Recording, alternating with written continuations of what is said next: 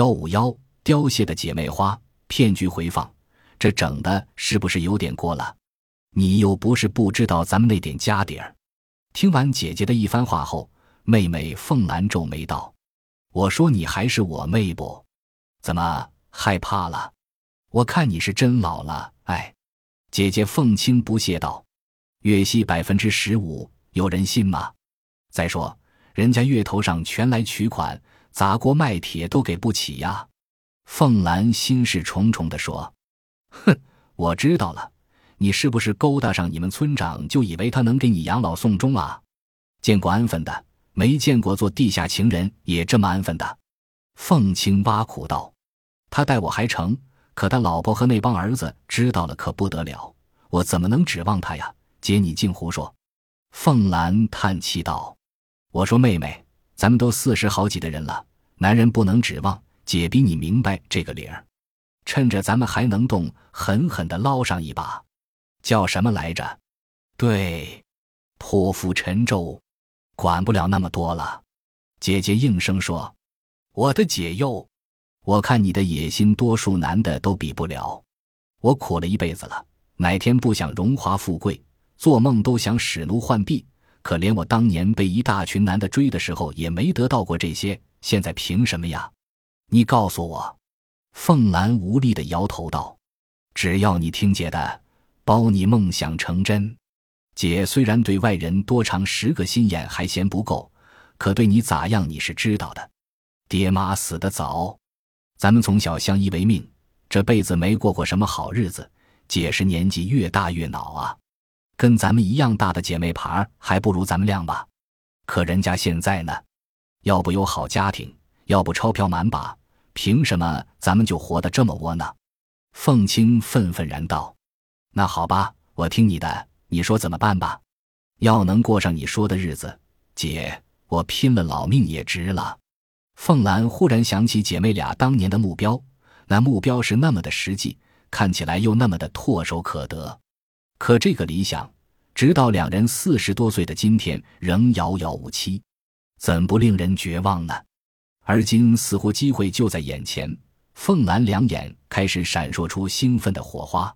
要说把这件事办妥，还真得多靠你，我的好妹妹。凤青的眉头终于展开了，你就直说吧，别拐弯抹角的。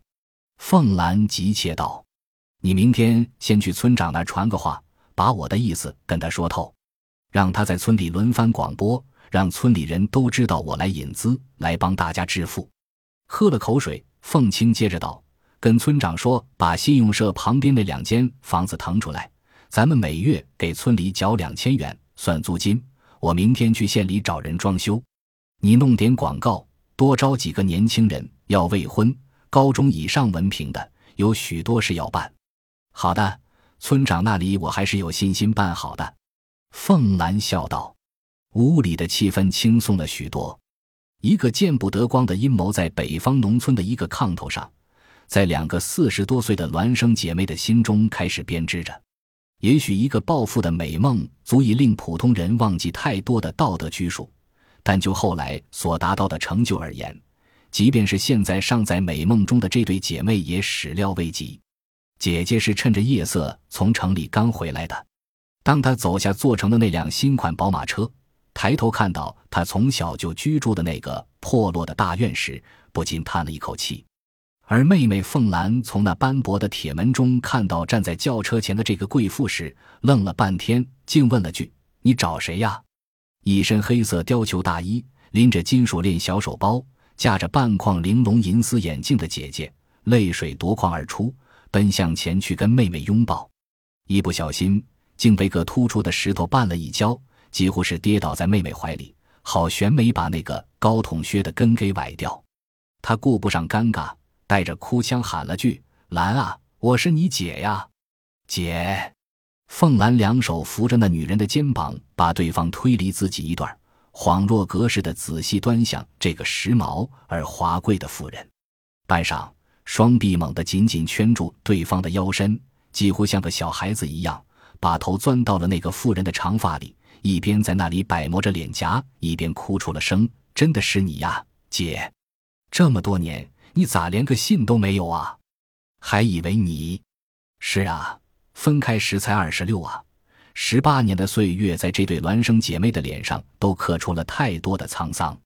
姐姐凤青，妹妹凤兰，二十年前曾是这古老的六台村颠倒众生的姐妹花。母亲在姐俩出世的时候就死在了产房，两人是跟着父亲一起长大的。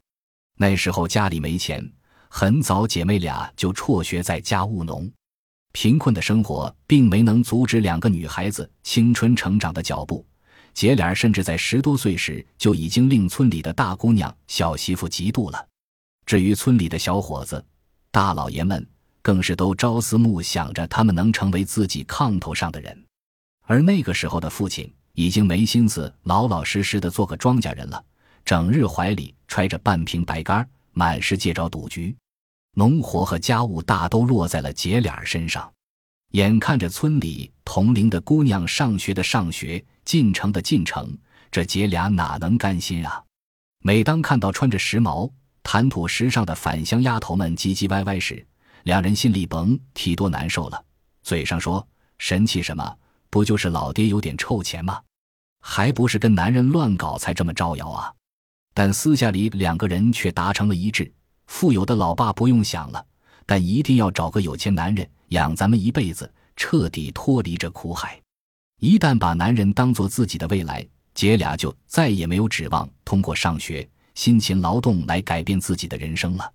在这个念头的怂恿下，凤青进了城，很快通过同乡介绍，做了电力局局长的地下情妇。通过局长运作，这个无一技之长的花瓶得到了一个是纺织厂的闲职。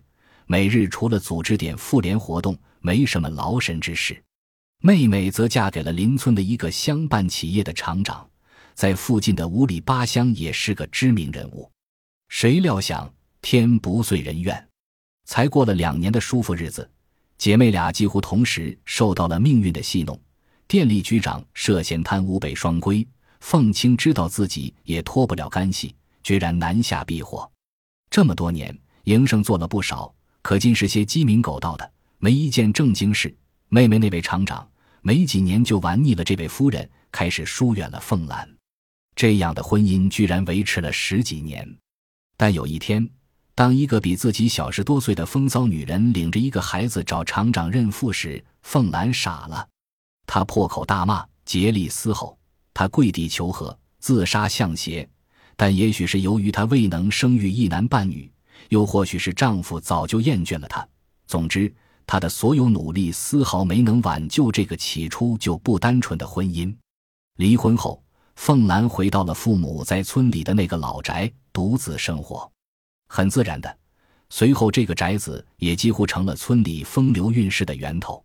你姐姐我欠着南方很多债，现在回北方来，一则是躲债，二则跟你合计赚笔钱，让咱们从今往后再不为钱发愁。这是姐姐跟凤兰畅诉多年离别之苦后的第一句话，短短的一句话，竟然让凤兰嘴巴张大了两次。开着高级轿车，穿着如此名贵，竟然欠了一屁股债，跟我合作挣钱，一辈子吃穿不愁。如果不是看到凤青的肯定的眼神，凤兰还以为这是姐姐在跟自己开玩笑。我没骗你，这身行头是借钱买的，外边的车是租的。我身上剩下的一万多块也是借来的。看妹妹发愣的眼神，姐姐继续道：“先让村里人都知道，你姐我是做大生意的，手上有好项目。这次回村是来报答乡亲们的。任何人只要在我这里投资，每个月我给他百分之十五的利息。”尽管姐姐说的如此坚定不移，但凤兰的表情还是像在听一个故事。第二天。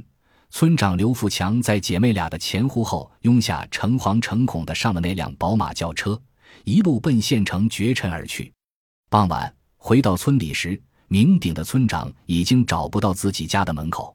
一同回来的还有村信用社主任王森，双腿打着颤，他也已经走不成直线。下车的时候还扭着身子跟凤青不停的打招呼：“回去吧，事情你们放心，没问题。”凤青。凤兰相对一笑，知道信用社那边已经搞定了。看来每个月两千元的诱惑和一顿中当酒席，已经足够令这个北方小村里的干部们忘记原则了。第三天，村里的广播开始反复播送着这样一个消息：本村出去的女企业家张女士回家乡引资，帮父老乡亲们致富。有兴趣者傍晚七点来村委会大院开会。也许小村里生活沉闷，太久没有什么新鲜事的缘故。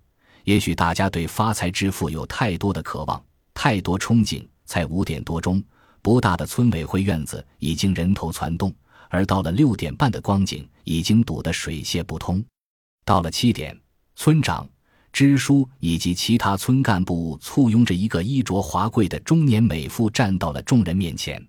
在美妇前面桌子上有一个支架，上边放着一只缠着红布的麦克风。会议开始。村长刘富强让四周的村民安静下来，并讲了当下党的诸多利农政策及农村的大好形势。接着，他话锋一转，开始高度赞扬女企业家张凤清女士的高风亮节，然后面含微笑地把话筒摆到凤青面前，请张女士给大家说下详细的集资办法，大家欢迎。一片厚闷的掌声过后，凤青向大家欠了欠身，就开始了自己的演讲。他先表达了自己从不曾忘记家乡对自己抚育之恩及对家乡的无比眷恋之情，随后开始滔滔不绝地谈论起了他的集体致富圣经。演讲的内容极其丰富，但令村民们心驰神往的不过以下几点：其一，他张凤清门子广路子宽，现在手头有个重要的投资项目，涉及中俄边境贸易，已经筹集好启动资金。但对于这样一笔利润丰厚的生意，不妨把它做得再大一些，所以准备扩大引资。至于投资方，肯定是稳赚不赔的。之所以号召乡亲们参与，无非是为了回报家乡父老，带领大家共同富裕。当然，大家如果没兴趣，也不影响这个项目的启动。其二，投资回报的特点相当有吸引力。不但有月息高达百分之十五的丰厚利润，更重要的，所投资金竟然是随时可以本息一起撤回。不过，不足月取息，利息仅为百分之十。如果一年定期，则可获得百分之二十的月利。其三，在本村的注资期限为一个月，然后转到县里。注资者需要办理一系列手续，然后把钱存放信用社户头。其四。考虑到父老们能力所限，对本村予以优惠考虑，本来十万元的投资下限降低为一千元。凤青还没讲完的时候，人们早已议论纷纷。他后面激昂的结束语被大家嗡嗡喳喳的讨论声盖住，几乎没几个人听到。这晚凤青没在凤兰那儿住。散会后，在众人半疑惑。半羡慕的眼光护送下，凤青开着那辆白色宝马，带凤兰一起回县里住宾馆去了。姐，人家能把钱拿出来吗？一路上，凤兰不停问着这个问题，凤青总是笑而不答，似乎很有信心的样子。你呀，就别胡思乱想了。明天回来把那两间房按我的设计装修好，另外让你的姐妹给我招人就行了。第五天后半晌，房子大抵已经装修好。典雅气派，招来的那批公司人员也已经着装就位，就等着村民们来登记交钱了。但事情并没有想象的那般顺利。虽然房子周围总有许多村民转悠，但直到半个月头上，还没有一个村民来投资。凤兰看在眼里，急在心上，冲着姐姐开始唠叨：“哎，我说了吧，人家都不是傻子，咱们不光白忙活，那笔钱也肯定打水漂了。”姐姐好像早就想到了这些，不急不躁的依旧我行我素，不为所动。到第二十天头上，竟然断断续续的有人来探听投资细节。到第二十五天头上，村里开始盛传某某人开始投了十万，才隔了十天就把利息取了回去，居然真的拿到了三千多块。骤然间，村里人心浮动，饭桌旁、炕头上、田地里。街头巷尾，满世界都在议论投资的事。眼看离一个月的期限还差两天，在集资办周围挂愁的人们终于憋不住了。那天早上，集资办迎来了第一个顾客——村东头的李婶。他反复询问了所有的细节，并得到办事员彬彬有礼而又不厌其烦的解答后，才交出了他那几乎被手心汗水浸湿的一笔投资三千元人民币。当李婶询问之际，周围转有观望的村民已经把办公桌围得风雨不透，有第一个就有第二个。还没到中午，集资办门前竟然排起了三十多人的长队。午饭后，村东、村西、村南。村北的四方村民闻讯而来，人潮涌动，热闹非凡。由于人太多，后来的人索性不再排队，开始三个一群、五个一伙的开起了小会儿或打起了扑克。每一个人的脸上都洋溢着红色的光晕，毕竟还有一天多的时间呢。大家都暗自庆幸着，没有让这个千载难逢的机会从自己手中溜走。远处宝马车里，凤兰紧紧抓住姐姐的手。两个眼像是不认识凤青一样审视着他，他们真的来交钱了呀？这还得多亏你找的那几个亲戚啊！咱给他们的好处可是没白花。要传小道消息，还得说老婆子的嘴好使。凤青看着凤兰那惊讶的脸，得意的笑着道：“经济学上的马太效应得以在这个北方的村落里再次印证。事情的发展似乎一切尽在把握。”但其势头之汹涌，连凤青也不得不承认自己大大低估了农民们融资的渠道及致富的热情。仅仅两天，两姐妹手里的集资款竟然达到九十八万元之多，而且从最后一天的情况看来，周围的村民、县里的人，甚至是省城里的几个大户，也表达了强烈投资意愿，希望能成为股东。姐妹俩原本是打算好集足五十万后就一走了之，并找个地方终老余生的，但面前的这条金光大道是如此炫目，甚至都不用自己再去开拓，财富就滚滚而入，又如何放得了手呢？一不做二不休，凤青决定把集资的搬到县里去，不要直接去省城，那里目标太大，容易被查。凤青谨慎地对凤兰道。就算是到县里，也不比咱们这村里呀。万一有人心细些，咱们老底可就穿了。凤兰显然有点犹豫。这年头，规规矩矩的，有几个发财的？你说你干正当生意，那才没人把钱投给你呢。凤青的话，妹妹不能不信。那咱们总说在俄罗斯有大买卖，可咱们做什么大买卖？咱们什么都没做。凤兰还是没底气。是什么都没做，可谁知道？第一个投资的人肯定怀疑，可到第一百个就绝不会再怀疑。往里扔钱的人多了，每个人就都成了咱们的说客。哈哈，凤兰真佩服姐姐，什么时候都是那么的胸有成竹。可咱们也不能坐在家里等着发财，有些事情还是得做的。毕竟县城不同于农村。姐姐若有所思，怎么做，姐？我现在算是服气了，你说我来做？凤兰激动地说：“把这张照片放大十份，明天中午之前给我。”姐姐把一个纸袋交给了凤兰。好的，凤兰点头答应着，接过了那个纸袋。S 县的办公点开张营业那天，鞭炮齐鸣，许多被邀请的县级领导如约而至，气派豪华的礼宾队，明亮雅致的营业厅。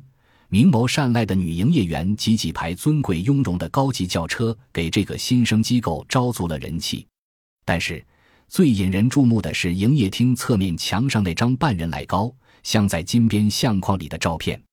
稍微有点眼力的人都可以清楚地看出，那相片里的主角赫然是前国家领导人程程程，而一旁的那个风姿绰约的女人，居然正是张凤清。一时间，张凤清上边有人。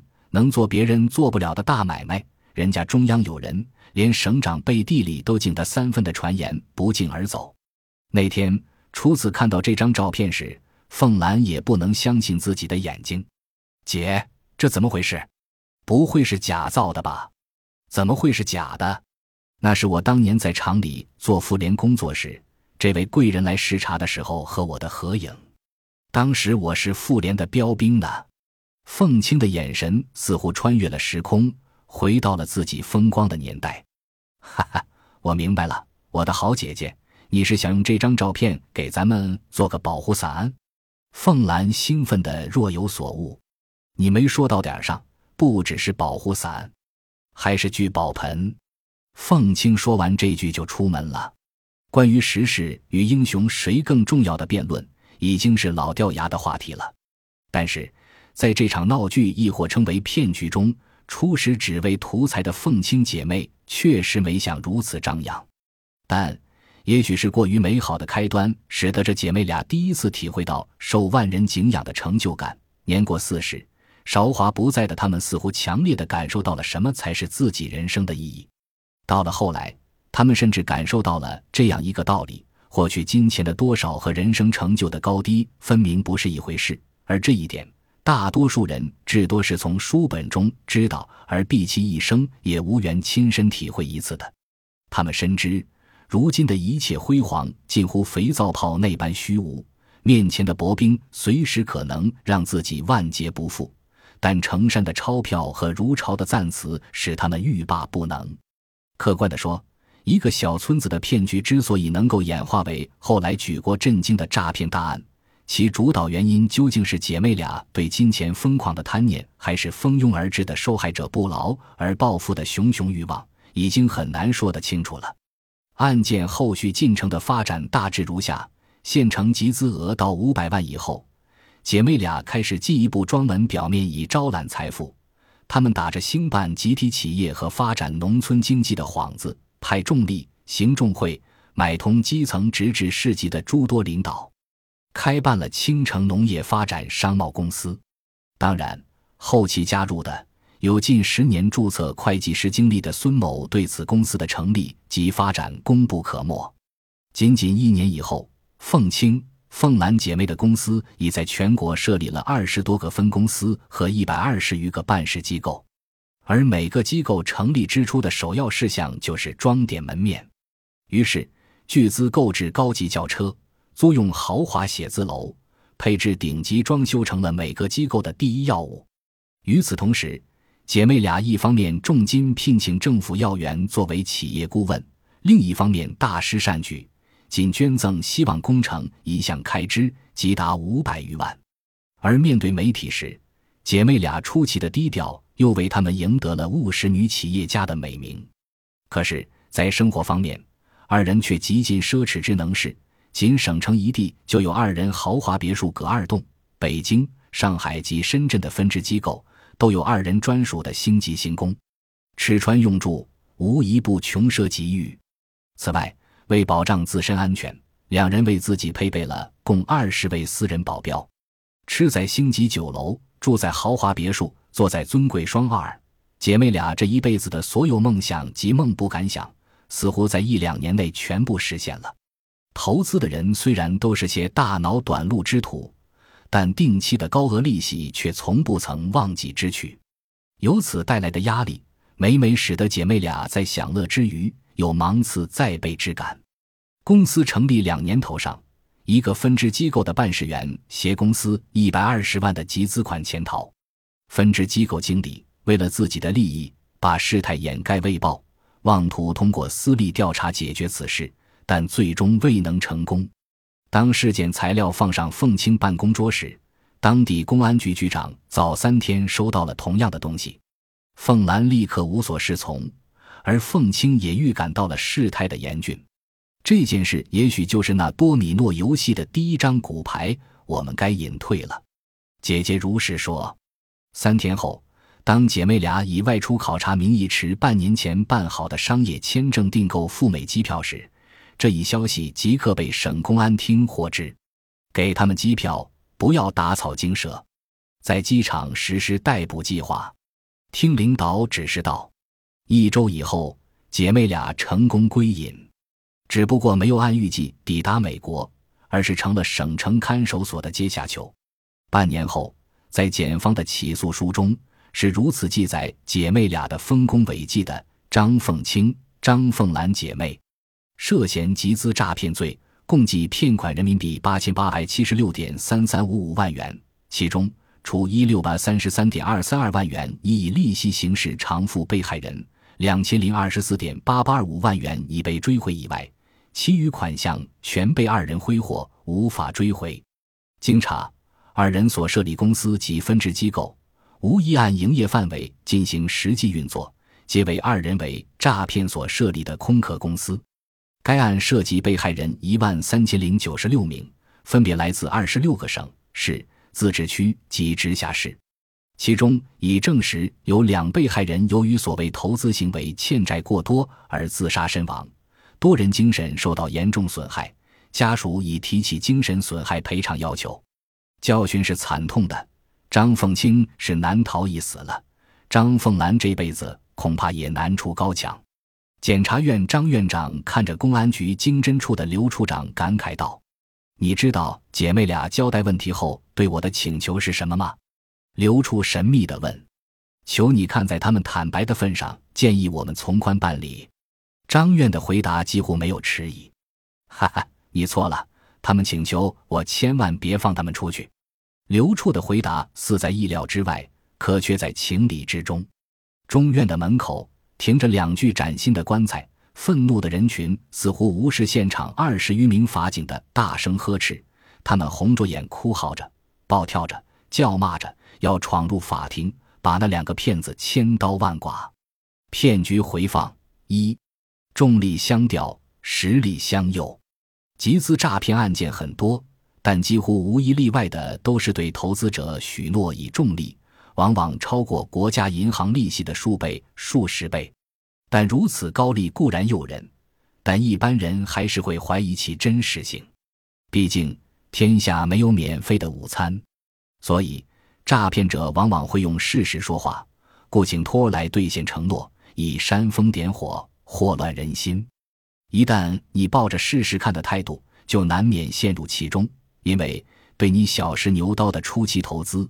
高明的骗子一定会按承诺给予回报，以放长线钓大鱼。二拉大旗做虎皮，抓住了国人的劣根性。骗子毕竟是骗子，多数是没有社会声望和信誉的卑鄙之徒。为了骗取钱财，以社会民众为侵害对象的集资诈骗者，往往会用种种手段抬升自己的社会地位和声誉。本案中。张凤清姐妹正是运用了这种手段，他们用国家领导人的照片做门面，虽然他们什么也没说，但惯于趋炎附势、擅长举一反三的渔民们自愿担当了姐俩的传话筒。民众有足够的力量把梦想变成现实，但也有足够的力量把谬误变成真理。也许一切的信口胡言只是大家茶余饭后的娱乐节目，但传得多了，也就自然神乎其神。若有其事，岂不正中姐妹俩下怀？事实证明，许多大户投资者正是深信了姐妹俩中央有后台，能赚大钱而入局的。三、可持续性经营方略。骗子的最高境界是让受骗者不但深入局中，而且还为自己摇旗呐喊，充当粉丝。案件中的张氏姐妹本是想赚笔就溜的。但后来，受害群体的投资热情使他们欲罢不能。为了能够长久的骗下去，姐妹俩贿赂官员、欺瞒媒体，以使自己不被调查，兑现承诺，付出重力，以使众股东深信不疑，乐善好施，彰显现代企业家美德。所建公司面向农村，投地方政府所好，做派大方，移植万金，显示财力。所有这一切。都为粉饰他们的骗局起到了重要作用，也使更多人成为受害者。肯大手笔的设置骗局，才可能骗到大钱。另一方面，不做明察暗访、深入分析，只盯着表面繁荣的投资者，也最有资质成为受害人。骗案违法，张凤清、张凤兰姐妹俩触犯的罪名是集资诈骗罪，本罪属于刑法分则第三章。破坏社会主义市场经济秩序罪第五节金融诈骗罪中八种金融诈骗罪的第一个罪名，所涉条款为刑法第一百九十二条，其规定为以非法占有为目的，使用诈骗方法非法集资，数额较大的，处五年以下有期徒刑或者拘役，并处两万元以上二十万元以下罚金；数额巨大或者有其他严重情节的，处五年以上十年以下有期徒刑。并处五万元以上五十万元以下罚金，数额特别巨大或者有其他特别严重情节的，处十年以上有期徒刑或者无期徒刑，并处五万元以上五十万元以下罚金或者没收财产。本案中，张氏姐妹在毫无经营能力的前提下，面向社会募集资金，而且募集后的资金不但不用来增值盈利，而且还肆意挥霍或作为进一步集资的本钱，显示了其决然的非法占有意图。在客观上，未经有关部门批准，姐妹俩实施的集资行为本身即属于违法。统合主客观两方面的事实。张氏姐妹的行为完全符合刑法第一百九十二条的规定，构成集资诈骗罪。在量刑情节方面，张氏姐妹的行为导致受害者达一万余人，影响遍及全国。其中两受害人自杀，多人精神受到明显损害，其集资诈骗金额更是达到了惊人的近九千万，属于数额特别巨大、情节特别严重，应依法从重处罚。在刑法理论上。二人符合共犯特征，是集资诈骗罪的共犯。根据刑法第二十五至二十九条关于共同犯罪的规定，张凤清在本案中明显发挥了主要作用，属于主犯、教唆犯，应从重处罚。而张凤兰虽然开始是被妻姐教唆参与犯罪，但在后来的进程中态度积极，所发挥的作用不容忽视，亦属主犯。但综合全案情节。张凤兰的情节相对妻姐较轻，为了贯彻罪责刑相适应的原则，可酌情考虑对其从轻处断。